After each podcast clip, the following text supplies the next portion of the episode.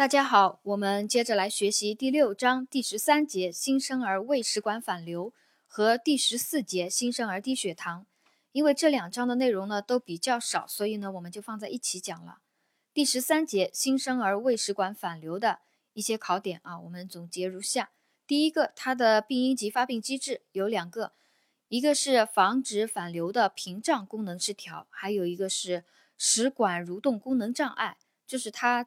发病的两个主要的机制，一个是防止反流的屏障功能失调，还有一个是食管蠕动功能障碍。另外，食管裂孔疝、食管闭锁患儿术后和某些激素的影响，也可引起食管，呃，也可引起胃食管反流啊。这是它的一个病因及发病机制。它的临床表现呢，就是反复的呕吐、溢乳、体重不增或者减轻，出现营养不良。反流物如果吸入，可导致呛咳、窒息等肺部症状啊。我们这个临床表现都是很好理解的。护理措施呢，主要就是要防止窒息啊，重点就是防止窒息。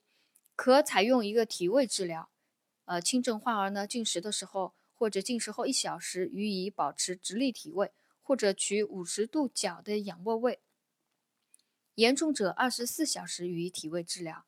即床头抬高三十度，患儿头偏向一侧，取俯卧位，并用背带固定，防止反流物吸入。体位治疗时应安排专人看护。啊，我们对他这个体位治疗的内容呢，稍稍作了解。防止窒息主要就是，呃，采用体位治疗。还有一个关键的一个知识点，体位治疗时应安排专人看护。第二个护理措施就是合理喂养，少量多餐啊，少量多餐。还可以用胃管喂养的方法啊，胃管喂养的方法，对于反复出现呼吸暂停的早产儿呢，不主张采用胃管法。第三个主要还要保证药物和液体的进入。这是第十三节新生儿胃食管反流的一些知识点和考点。我们接着讲第十四节新生儿低血糖。第一个考点，目前认为全血血糖。小于二点二毫摩每升，也就是小于四十毫克每分升，可诊断为新生儿低血糖。这是新生儿诊断低血糖诊断一个标准。我们，呃，这也是一个考点啊，把这个二点二这个数字要记住。目前认为全血血糖低于二点二毫摩每升，也就是四十毫克每分升，可诊断为新生儿低血糖。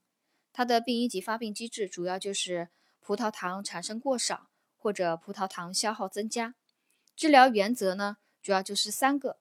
对于无症状的低血糖患儿，可以给进食葡萄糖；如果效果不好，可改为静脉输注葡萄糖。这是第一个。第二个，对于有症状的患儿，可以给静脉输注葡萄糖。第三个，对持续或反复低血糖者，除了静脉输注葡萄糖以外，还应该结合病情给予氢化可的松静脉滴注、胰高血糖素肌肉注射或者泼尼松口服。呃，第四十节新生儿低血糖的考点呢，就总结了，主要就是这些。